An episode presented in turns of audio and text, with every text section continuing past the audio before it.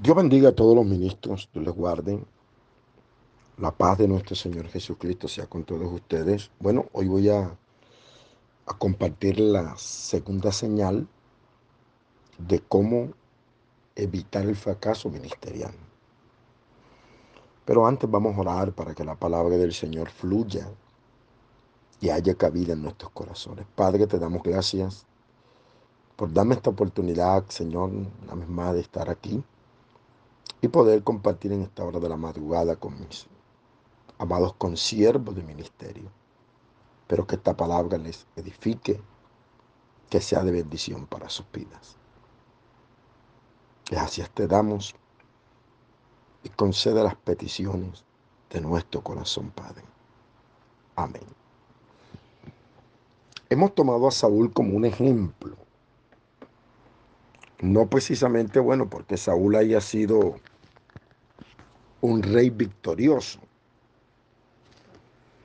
sino porque en Saúl podemos aprender a no fracasar.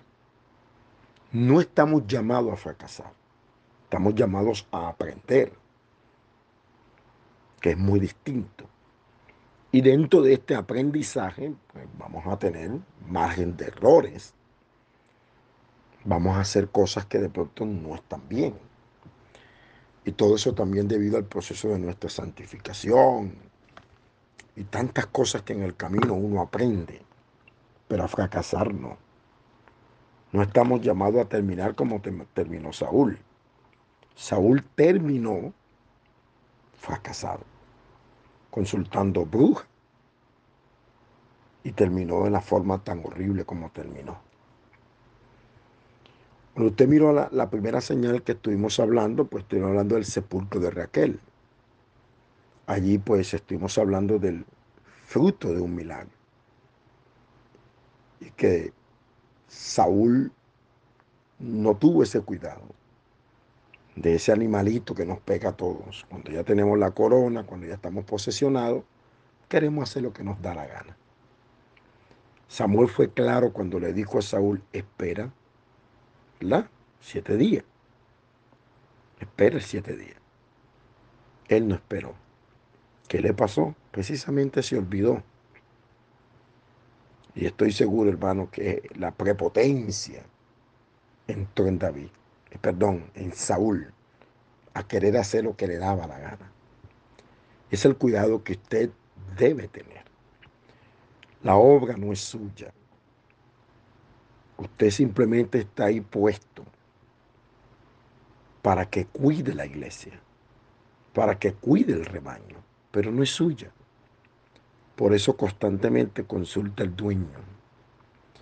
Si usted consulta al dueño de la obra, para que él lo dirija, él le dirá lo que tiene que hacer. Y ya Saúl, el dueño de la obra, le había dicho, espera siete días. Pero él no esperó. Y hay gente, hermano, que se desespera. Yo quiero pasar a la señal, de verdad quiero pasar. Pero no puedo terminar este, este, punto sin decir algunas cosas que el Espíritu me está dando. Y quiero pues irnos un momentico, vete a Reyes, Reyes nos vamos al capítulo, al capítulo 13 específicamente. La capítulo 13, o mejor dicho, capítulo 12. Y voy a ser puntual. Estoy hablando con, con ministros, todos los que están aquí en mi grupo de difusión, pues son pastores, la mayoría, evangelistas, en fin cosas que usted conoce, para redondear, es un pequeño devocional. En, en primer capítulo 12 hay una rebelión, y es la rebelión de Israel. ¿Por qué vino esta rebelión? Bueno, porque están en desacuerdo de la forma como se está conduciendo Roboán después de la muerte de Salomón. Quiso implementar eh, lo mismo que hizo su padre, pero no al principio, sino al final, a oprimir al pueblo. Y esto es fatal. Yo le, aconsejo a todos los ministros, busquen su propio modelo. O sea, no imiten los modelos de otros, aunque le hayan funcionado, no importa. Porque lo que le funciona al otro no quiere decir que te funcione a ti. Y mucho menos si no les ha funcionado. Robán trató de seguir el modelo de su padre y más fuerte todavía. Y oído, desechó el consejo de los ancianos y siguió el consejo de los jóvenes. Esto causó rebelión y esto trajo una división. Y en las tribus del norte, más o menos en el año 910 antes de Cristo, comienza a gobernar Jeroboam. Cuando tú escuchas Jeroboam en, en la Biblia, quedó inclusive como una referencia de lo malo. Este pecó como Jeroboam, este pecó como Jeroboam 1, este pecó como Jeroboam. Esto llama la atención para saber cuál fue el pecado que este hombre hizo. Y pues nos vamos a encontrar que es lo que estamos hablando, cuando la gente quiere hacer lo que le da la gana por soberbio. Y hay gente que no sabe esperar en Dios. Hermano, una de las cosas que tenemos nosotros como ministros, que no aprendemos a esperar en el Señor. Y de pronto Dios te está hablando a ti que quieres hacer cosas porque estás desesperado. Acuérdate que Saúl, desesperado, porque Dios no le hablaba, consultó una bruja. No te desesperes porque terminas ahorcado como Judas. Terminas fracasado. ¿Y por qué? Por no entender que era un fruto de un milagro. Que quien lo había puesto ahí era Dios y que la obra tiene que guiarle al que te puso. Tú no puedes guiar a la iglesia. Primero porque no es tuya. Segundo porque tú no conoces los corazones de los seres humanos, pero Dios sí. ¿Por qué no aprendes a esperar en Dios? ¿Por qué estás tan desesperado? Y en ese desespero estás llevando a la iglesia a un desastre. Estás llevando a la iglesia a un despeñadero. Y voy a tomar aquí, voy a tomar a Jeroboam, porque, bueno, el espíritu me está inquietando. Yo quería pasar a la segunda señal, pero no, no puedo sin acotar esto. Cuando tú lees en primer libro de Reyes el capítulo 12, el versículo 25, dice así, entonces reedificó Jeroboam a Siquén en el monte de Efraín y habitó en ella. Empezó bien, Empezó trabajando, edificando, como muchos comienzan bien. Es que Saúl empezó bien. Pero hay muchos que empiezan bien y en el camino se desvían. Empiezan creyendo los fundamentos bíblicos. Empiezan creyendo en la roca. Empiezan creyendo en la sangre de Cristo como la única que quita pecado. Ya después en el camino se echan a perder. Y eso tiene que ver con la segunda señal, que lo vamos a mirar después. No creo que hoy, pero vamos a ver. Y dijo Jeroboam en su corazón, ¿ve? Ahí está el problema. Ahí. Por eso es que la Biblia dice, sobre toda cosa guardada, guarda tu corazón. ¿ve? tu corazón. Prioridad. Él dijo en su corazón, ahora se volverá el reino a la casa de David. ¿Eh? Empezó a qué? Empezó a titubear. Empezó a que a desconfiar. Empezó a entrar en temor y en miedo. Yo te quiero hacer una pregunta, ministro del Señor. ¿Quién te colocó a ti ahí a pastorear? ¿Quién te colocó a ti en el santo ministerio? ¿Quién fue el que te puso? ¿Estás seguro que fue Dios? ¿De por qué cavilas? ¿Por qué? ¿Por qué empiezas a cavilar entre dos pensamientos como por ejemplo, ay, estoy aquí y la iglesia no crece? Estoy aquí y esto no avanza. ¿Ha buscado dirección de Dios? ¿Por qué? ¿O va a empezar a implementar tus propios métodos? ¿Qué le pasó a Saúl? Es que estamos hablando de esto. Tuvo miedo. ¿Por qué tuvo miedo? Bueno, porque el pueblo empezó a irse, Samuel no aparecía. ¿eh? Y tuvo miedo. Lo mismo que Jeroboam. El miedo es lo que está haciendo que muchos ministros cometan una cantidad de errores hasta meterse con lo que no tienen que meterse. Te dirá, hermano, ¿qué es? Usted no tiene que meterse con lo que no tiene. Mira esto. Si este pueblo subiere a ofrecer sacrificios en la casa de Jehová en Jerusalén, porque el corazón de este pueblo se volverá su señor Robán, rey de Judá, y me matarán a mí, y se volverán a, a Robán, rey de Judá. Ve que se metió con los sacrificios. Ojo con eso. Esto es delicado. Esto, esto es bastante delicado. Si este pueblo subiera a ofrecer sacrificios, oiga esto, en la casa de Jehová en Jerusalén, él está reconociendo, como muchos reconocen que se han desviado y que han dejado los fundamentos bíblicos para establecer sus propios fundamentos. Ojo con eso. Esto es delicadísimo.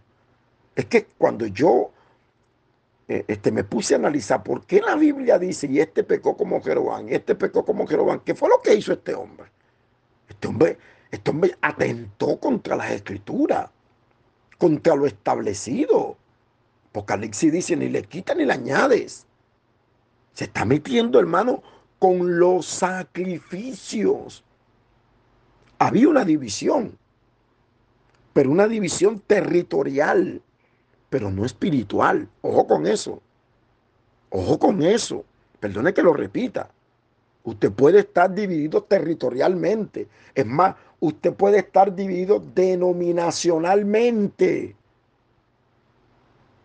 Y le puede crear una estructura eclesiástica hasta humana. ¿En qué? Personalidad jurídica. Esta se llama Asamblea de Dios aquella se llama Boston, esta se llama Cristo Somos Diferentes, la otra es cuadrangular, la otra es Fiel PB, la otra es este y este y este y esto. Está bien, ok, hasta ahí, pero no te metas, como decimos aquí en Colombia, con los trastos de la iglesia. O sea, no te metas con el fundamento, no lo hagas. No lo hagas. Llámate como quiera, personalidad jurídica, lo que quiera. Eh, crea tus propios uniformes dentro de la congregación. Si quieres usar corbata, úsala, establecela. No importa. Eso no es el problema. Es más, ni siquiera que la chiva, que si, que si no permito bigote, que si las normas, haz lo que quiera. En ese sentido que no perjudica. Si tiene chiva no tiene chiva. Tiene barba no tiene barba. ¿Eh? Pero no te metas con lo que no tienes que meterte. Aquí está lo delicado, aquí, aquí. ¿Eh? Porque él se metió con los sacrificios. Entonces, mira lo que él hace. Eh, mira lo que él hace. Y habiendo tenido consejo, ¿quién lo aconsejó? ¿Quién te está aconsejando a ti, ministro? ¿Quién te está persuadiendo a ti? ¿Quién es el que te está diciendo a ti, al esto, al esto, quita esto, pon esto? ¿Quién? Alguien lo aconsejó, pero mal aconsejado. ¿A quién estás escuchando tú? No te pregunto. ¿Quién es tu consejero? ¿Quién? ¿Es Dios? ¿Es el Espíritu Santo? ¿Es la palabra? ¿A quién estás escuchando? ¿Qué libro estás leyendo tú?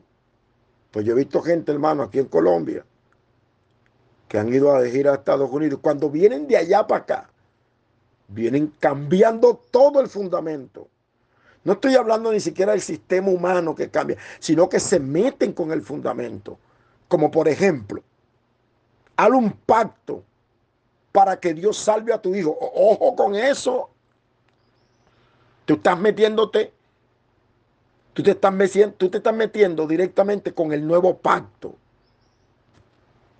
O sea, te estás metiendo con todo lo que tiene que ver el sacrificio de Cristo. Cuando usted le dice a alguien, haz un pacto para que tu hijo se salve, ojo con eso.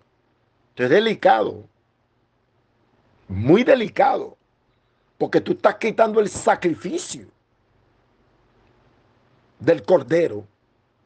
Tú estás quitando fundamentos de salvación como la justificación la redención, la expiación, la propiciación. Tú estás quitando todo eso. Y tú le estás dando valor. Y mucho es por, el, por la segunda señal, que no quiero adelantarme, no quiero adelantarme. A la segunda señal de Saúl no quiero adelantarme. Pero quiero, quiero mantenerme aquí. Mantenerme aquí. Que gente por soberbia, por arrogante, están haciendo lo que le da la gana, que fue lo que hizo Saúl. Hizo lo que le dio la gana. Y no es así, señores. Ministro, por favor, no es así. Nos estamos metiendo en unos tremendos líos. Habiendo tenido consejo, ¿quién te está aconsejando? ¿A quién tú estás escuchando? ¿A Jezabel? No te pregunto. ¿Quién es tu consejero? ¿Jezabel? ¿A quién tú escuchas? ¿A quién te está aconsejando a través de canales televisivos? Pues no nombrar a ninguno. ¿A quién estás escuchando tú en internet que ni sabes quién es, ni conoces su fruto? Nada más porque te, te llamó la atención el, el, el conocimiento entre comillas que tiene. Pero ¿quiénes son los que están metiendo las grandes herejías dentro de la iglesia, los grandes maestros. Es que las herejías no van a venir de los que no son maestros. Las herejías vienen de los maestros, de los profetas, de los evangelistas, de gente acreditada que tú no tienes, tú ¿a quién, quién, cree usted que buscó el rey para que lo aconsejara? A, la plebe, a, la gente del vulgo. No, él buscó consejeros, gente erudita, gente con conocimiento, gente supuestamente doctores que estaban cerca de él para que lo aconsejaran. ¿Por qué no buscó la dirección de Dios?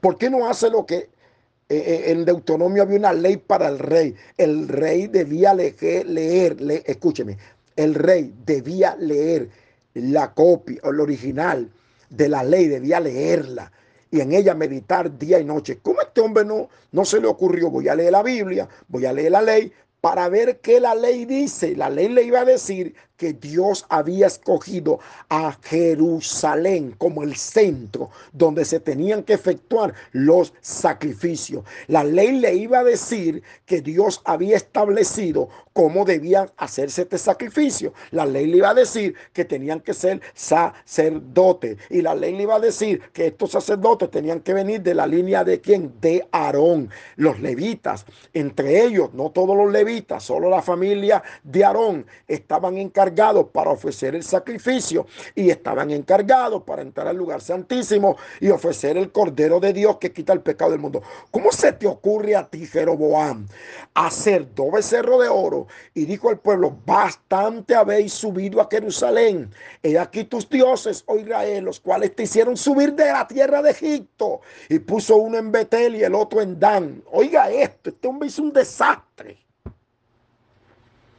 Y esto fue causa de pecado porque el pueblo iba a adorar en delante de un andán. Hizo fiesta, eh, constituyó sus propios sacerdotes, quitó la fiesta solemne. Y todas, ustedes todos saben, ministros, que las fiestas solemnes tienen una representación cada fiesta, por lo menos la fiesta de la Pascua, la fiesta de los tabernáculos, la fiesta de Pentecostés, toda esa fiesta era alusiva a Cristo. Cristo es el centro, mis queridos hermanos, del sacrificio del tabernáculo. ¿Cómo se le ocurre a este ministro? Ah, no, porque hay que innovar, hay que renovar.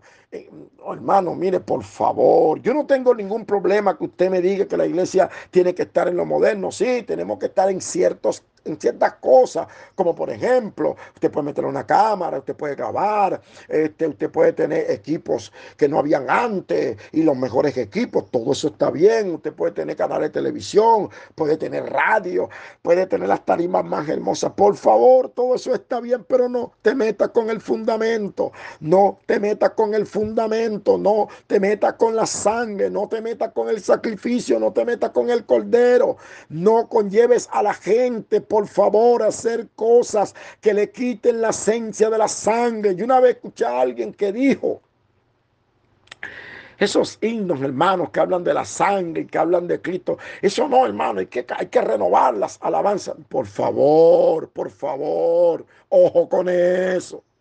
Ojo con eso.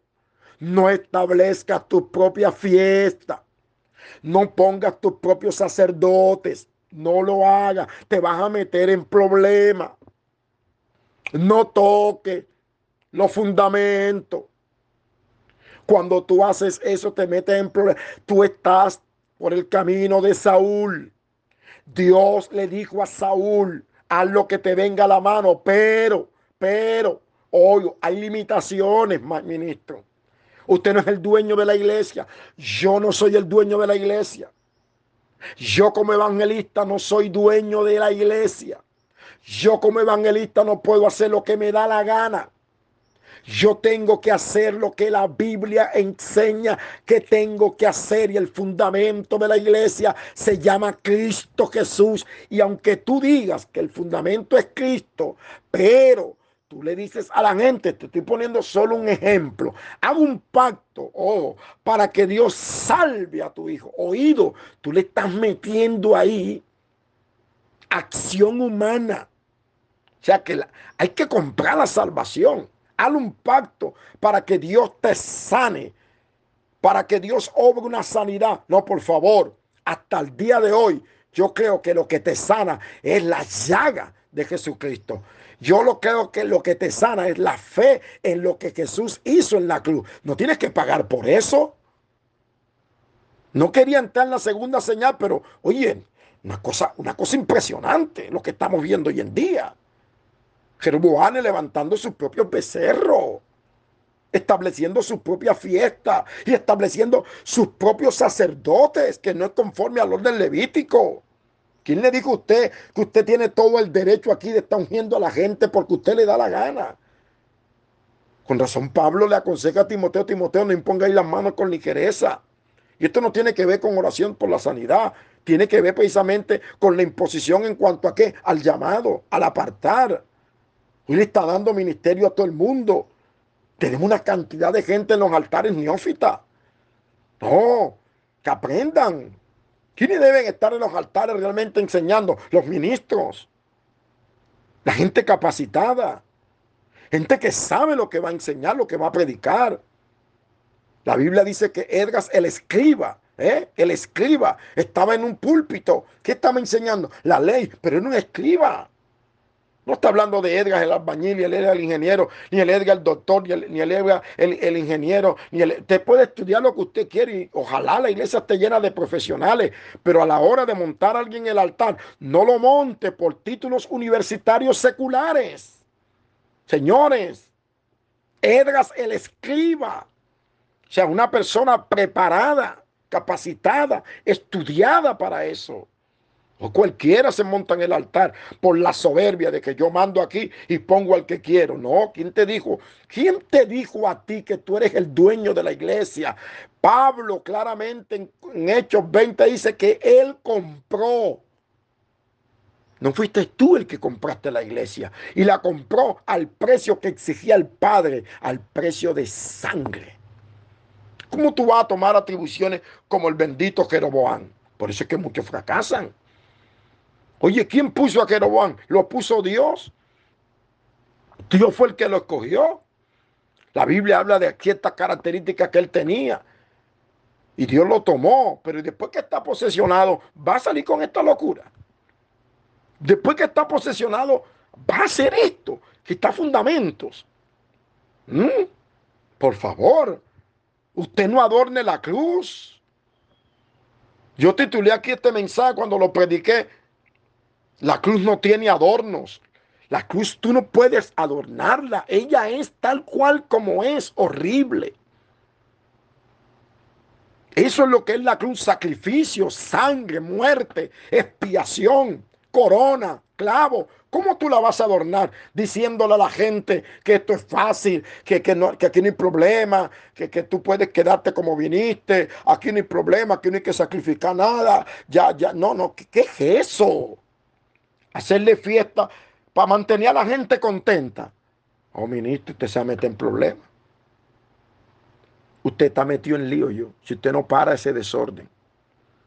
Para mantener a la gente contenta, usted está viendo el desastre que hay hoy en día. Oye, ya no hay pudor. Nada de eso, no. Como viniste. Y el problema es, está bien como tú vengas, pero que cambie. Pero la gente no cambia. Todavía la gente apestoso a cigarro, apestoso a marihuana, los montan en el altar. No, para que testifique. ¿Qué van a testificar una persona que todavía está fumando marihuana? Entonces usted está, usted está haciendo lo que le da la gana. Y tiene que darle un parado a eso. ¿Quiere que te diga dónde va a terminar eso? No, yo pienso que no hay que ni decirte. Tú sabes dónde va a terminar eso. Cuando la gente se pone tan soberbia, no escucha ni que venga nadie. Vino un profeta a amonestar a Jeroboam y lo quería matar. Yo espero que no me quieras matar hoy a mí. Yo realmente espero que tú ahora no me mires a mí con malos ojos. Que no me mires a mí. Este se está metiendo en mi vida y me vayas a bloquear ahora. Sino que reflexiona. No extiendas tu mano contra mí. ¿Qué soy yo? Un hombre que está igual que tú peleando. Luchando. Porque no quiero fracasar. ¿Sabes cuántos errores he cometido yo? Muchos. Yo creo que no, no puedo enumerarlo porque no me alcanza de tantas cosas que he fallado. Pero hay algo que siempre he tenido, el tener el cuidado de no pisotear la sangre de Cristo, de no menospreciar lo que Jesús hizo. Dios te está dando una oportunidad de un cambio. Aprovechala. No tomes la Biblia para justificar tus maldades. No tomes la Biblia para justificar tu pecado. Y mucho menos no te apoyen en gente que te está desviando. No escuches la gente que te desvía. No, por favor. ¿Cómo terminó Jeroboam? Fracasado. ¿Cómo terminó Usa? ¿Cómo terminó aquel rey que por soberbio no quiso escuchar la voz de Dios? Aquel que enfrentó a Necao, Josías, un hombre usado por Dios. Y Necao le está diciendo, contigo no es la guerra, no. Y le hizo la guerra y terminó muerto. La soberbia es lo que nos está matando. No es ni siquiera, hermano, la minifalda, es la soberbia. La gente no escucha. Hay gente que uno le aconseja, mira, deja estar chateando, deja estar esto, ojo esto, tenga mucho cuidado. No, yo estoy confiado. Pero esto que yo vi de Jeroboam, hermano. Dice, entonces instituyó Jeroboam fiesta solemne en el mes octavo, a los 15 días del mes, conforme a la fiesta solemne que se celebra en Judá, imitaciones. Hizo algo de imitación. ¿Cuántas imitaciones no hay hoy en día? Imitando cosas. Porque quieren crecer. Es que yo quiero tener una iglesia como la tiene el apóstol aquel. Y el apóstol aquel metió esto, metió esto, hermano. Y ha crecido. Mételo entonces tú también. Mete todos esos desastres. Tú no sabes cuando estás en una congregación, si estás en una discoteca o estás en una iglesia. Yo no estoy hablando, hermano, de tener una actitud ahí como unos zombies religiosos. No, no, no. Yo estoy hablando que hemos metido la mundanalidad no voy a hablar del mundo, la mundanalidad. Porque si hablamos del mundo, bueno, nosotros tenemos en la iglesia muchas cosas que son del mundo. Los equipos son del mundo, todo eso. Las baldosas son del mundo. Este, los micrófonos, todo eso es del mundo. No, yo estoy hablando de la mundanalidad. Aquellas cosas que lo que hacen es para apetito de la carne. La hemos metido. Te estoy diciendo que ya no se sabe cuando tú estás en el templo, si tú estás en una discoteca o tú estás en una iglesia o en un templo que se adora a Dios, tú no se sabe ni qué es. Tú lo sabes. Hemos metido los mismos bailes del mundo, lo hemos metido para acá. La misma fiesta del mundo, lo hemos metido para acá. El mismo pelaje del mundo, lo hemos metido para Las modas del mundo, la mundanalidad del mundo, lo hemos metido para acá. Ya no hay respeto ni en el vestir. Esto, esto está feo. ¿Y sabe quiénes son los que han metido eso? Los que quieren hacer lo que le da la gana. Los saúles. Saúles que no saben esperar. Oh, hermano, hay que crecer. La gente, hermano, se, así no, así no, no. Si se van para allá, para donde eh, David, se van a quedar allá y el reino. ¿Cuál es el temor si fue Dios el que te puso a ti? ¿Quién es el que añade las almas? ¿Tú o Dios? Quieren añadir las almas con medios carnales. Entonces, para que se queden, tendrás que sustentarle con medios carnales, humanos. ¿Qué es lo que están haciendo los profetas hoy en día? Como no hay palabra de Dios, como no están en el secreto, están adivinando, están metiendo la mundanalidad de adivinación para la iglesia. Una cantidad de adivinos están en los altares evangelistas que se forman un show y un espectáculo. O te caes o te caes, o te tumbo y te doy una pata y te, te, te meto una llave y te tiro para el piso. ¿Qué es eso? Están haciendo lo que le da la gana. Están desesperados porque quieren viajar a las naciones. Y como quieren viajar a las naciones, forman su show. Y agarran a la gente, las tiran al piso y que se endemonia. Y por la pobre gente las exhiben. Exhiben a la gente, hermano, endemoniada para que todo el mundo, mira, ay, mira, fulana está endemoniada. Ya no hay ni el temor ni el respeto. Un día esto te van a demandar porque por estar exhibiendo a la gente públicamente de esa manera, solo por buscar show porque están haciendo lo que le da la gana. Perdóneme que este devocional lo convierta en predicación, pero es que no puedo callar, hermano, porque el Espíritu me está dando, me está diciendo, háblale, pero yo tengo que hablarte, deja tu show. Están imitándolo, lo real. Falso profeta, falso evangelista, falso maestro, abundan en cantidad, solo por complacer a la gente. ¿Dónde está la eficacia del Evangelio, la muerte, la resurrección de los altares que convierte el alma? ¿Qué es lo que convierte el alma? La palabra. ¿Qué es lo que convierte el alma? Cuando la gente entiende que es pecador y que solamente el sacrificio original, no el que está haciendo este Señor aquí, imitando y estableciendo sus propios becerros de oro. Claro, muy bonito todo, muy llamativo, claro, muy lindo, adornando la cruz. La cruz no se adorna, señores, la gente tiene que ver lo que pasó ahí. Hay que hablarle a la gente qué fue lo que pasó, que fue molido por nuestros pecados, que fue molido por nuestras rebeliones. La gente hay que decirle, Cristo fue molido. Yo no puedo adornar la cruz, Nalesma. Yo no puedo adornar la cruz, señores, no puedo. Allí hubo una corona, señores. Allí hubo clavo. Señor, el costado fue tras El costado fue traspasele, callama. El costado fue traspasado. Él fue molido por nuestras rebeliones. El castigo de nuestra paz fue sobre. ¿Cómo tú vas a quitar el Cordero de Dios que quita el pecado del mundo por implantar tu sistema humano de dos becerros de oro para que la gente esté contenta la propia fiesta? Hoy mantienen a la gente a punta carnalidad. Comida, show, comida, show. ¿Cuándo es que la gente va a orar en las madrugadas? ¿Cuándo es que tú vas a llevar al pueblo a ayunar? No, porque ya Cristo ayunó. ¿Qué pasa, por favor, Señor? Cuando el esposo les sea quitado, entonces estarán en luto. Entonces ayudarán. No es tiempo de fiesta, es tiempo de estar en luto. Es tiempo de estar orando, es tiempo de estar clamando. Es tiempo de volver a las vigilias. Hoy han reemplazado todo. La vigilia la quitaron, la oración la quitaron, los ayunos lo quitaron. Ahora la escuela dominical empiezan a las 7, a las 9 termina y la gente tiene todo el día para estar vagando, todo el día para estar flojeando. Por favor, ¿Qué está sucediendo, señor ministro? Obispo del Señor. No olviden la primera señal de Saúl, sepulcro de Raquel, fruto de un milagro. A ti no te puso ahí el hombre para complacer al hombre. Usted está para complacer a Dios. Viva en oración, de estar sacando los bosquejos de Spurgeon de la. no es que no sea bueno leerlo, no, pero tú lees, pero para tú predicar una escuela dominical, ¿cómo es que tú no puedes pasar una noche en vigilia para que Jehová te hable, Señor? Para que Dios te dé la palabra para el pueblo, para que Dios dé el alimento a las almas que necesitan que el pastor les guíe. Oh, por favor, ministro de Dios. o mantenga a la gente entretenida. Oye, es un espectáculo. Qué bueno si todo en la iglesia danzara, bueno, que sea toda la iglesia, pero solamente siete, ocho adelante, moviendo las caderas, un espectáculo y la gente viendo a las danzarinas para allí y para acá. Ya el centro no es Dios. Porque la Biblia dice cuando tú vayas a la casa es para contemplar la hermosura de Jehová, no para ver caderas moviéndose, señores. Sé que para muchos esto es legalismo, pero esto es imitación de lo real. Que la gente dance bajo el fuego, que el espíritu caiga en cada administración y los ponga a saltar, a brincar, no importa, pero que sea algo genuino, algo real de Dios que sacuda los espíritus.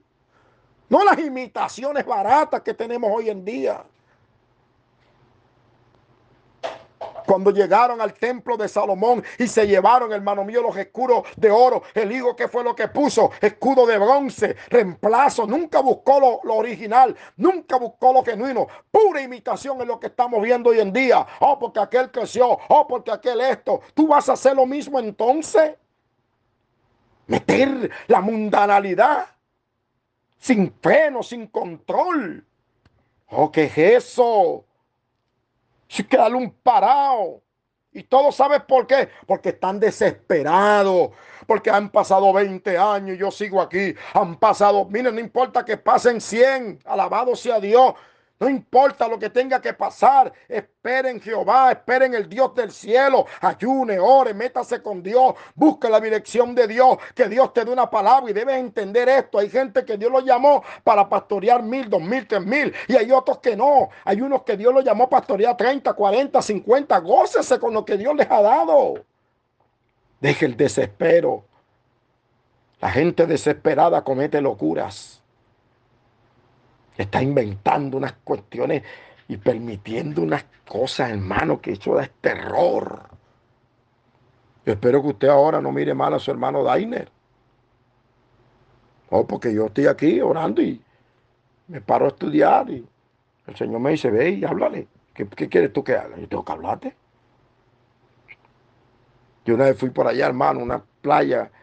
Estábamos comiendo por allá y Hermano, tremendo bautizo se estaba dando, hermano. La gente en traje de baño de dos piezas, sin camita, hermano.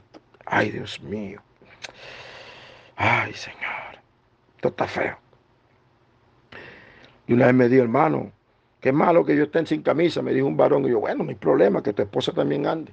Ay, no, hermano, ¿y por qué? Bueno, ¿cuál es el problema? Porque también ande sin camisa por ahí. Yo no le digo problema. Si tú puedes andar con el pecho afuera, tu mujer también. Hermano, que esto es un desastre. No me digan ahora que legalista, que esto. Estas cuestiones de sentido común.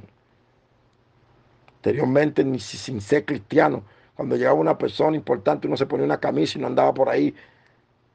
Pequeñas cosas, hermano, que han sido transformadas hoy en día. ¿Dónde está la Biblia que diga eso? Usted no necesita ni siquiera que la Biblia lo diga. El sentido común te lo enseña. Que Dios nos ayude, ministros. De verdad que Dios nos ayude. No pude hoy dar la segunda señal, pero esperemos que en estos días que Dios me inquiete, que esté orando y Dios me ponga, le vuelvo a dar una palabra. Pero tengamos cuidado. Usted sabe cómo terminó Jeroboam. Y yo no quiero terminar así. No quiero terminar como Saúl. En un afán que Dios me dé la victoria. ¿Sabe por qué Saúl hizo eso? Porque el pueblo se le estaba yendo. Y muchos han cambiado porque no tienen, algunos no tienen mala intención, de verdad. Sino que como no crece, como la gente se le está yendo, se desesperan a querer meter la mundanalidad en la iglesia para que la gente se quede. Y ahí es donde tenemos los desastres de hoy. Ra, champeta, de todo hoy, de todo, de todo, para distraer a la gente. Ya ni siquiera le cantan a Jehová para que la gente se sienta contenta. Que Dios nos ayude. Padre, Padre querido, Salah Te amo, Señor. Perdóname por hacer tantas cosas que a ti no te agradan. Perdóname. Guíame, por favor, a lo correcto. Por favor, direcciona mi vida. Ayuda a tus siervos a que no escuchen los consejos de Jezabel, a que no escuchen los consejos de la gente que los despía. Hijo mío, si los pecadores te quieren engañar, no los consientas, no lo admitas. Levántame, Señor. Te necesito. Toca ese ministro ahí.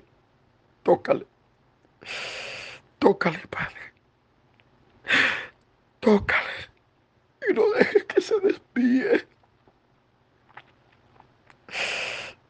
No dejes que construya becerro y si los construyó que lo destruya. Aarón, no complazcas al pueblo.